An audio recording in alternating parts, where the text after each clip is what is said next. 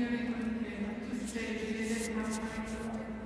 E benedetto